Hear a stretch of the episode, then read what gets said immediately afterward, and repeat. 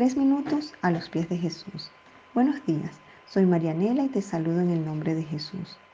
Los alemanes tienen un dicho que dice, el tono hace la canción. Es decir, que no importan tanto las palabras ni el mensaje, sino cómo se dice.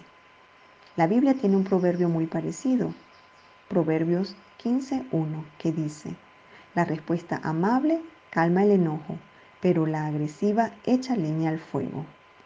Tal vez creamos que sea justo que si nos insultan también insultemos, pero sabemos que es de Dios la justicia y que Él nos alienta a amar a nuestro prójimo.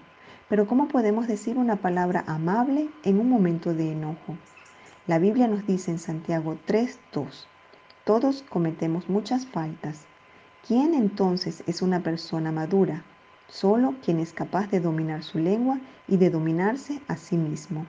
También Proverbios 16:32 dice, más vale ser paciente que valiente, más vale el dominio propio que conquistar ciudades.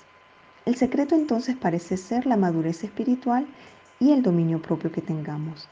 ¿Cómo entonces podemos llegar a tener esta madurez espiritual o dominio propio? Gálatas 5, 22 y 23 nos dice, en cambio, el fruto del Espíritu es amor, alegría, paz, paciencia, amabilidad, bondad, fidelidad, humildad y dominio propio. No hay ley que condene estas cosas. Vemos entonces que el primer fruto que recibimos del Espíritu Santo es el amor. Y a medida que vamos madurando espiritualmente, el Espíritu Santo nos sigue dando frutos como por ejemplo la alegría. Y así sucesivamente, siendo el último de todos los frutos, es decir, cuando ya hemos alcanzado todos los demás, el del dominio propio. Entonces, ¿qué tenemos que hacer? Para alcanzar esta madurez espiritual. Juan 15:5 nos dice, yo soy la vid, vosotros los pámpanos, el que permanece en mí y yo en él, éste lleva mucho fruto, porque separados de mí nada podéis hacer.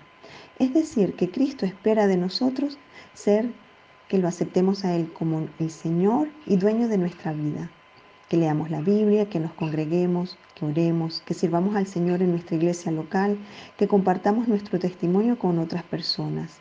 Seguramente hay muchas formas de crecer espiritualmente. ¿Cómo piensas tú que podemos entonces madurar espiritualmente y llevar en nosotros los frutos del Espíritu Santo? ¿Qué piensas tú de esto? Nos gustaría escuchar tu testimonio u opinión. Nos puedes visitar en iglesialatina.com. Que tengas un día muy bendecido.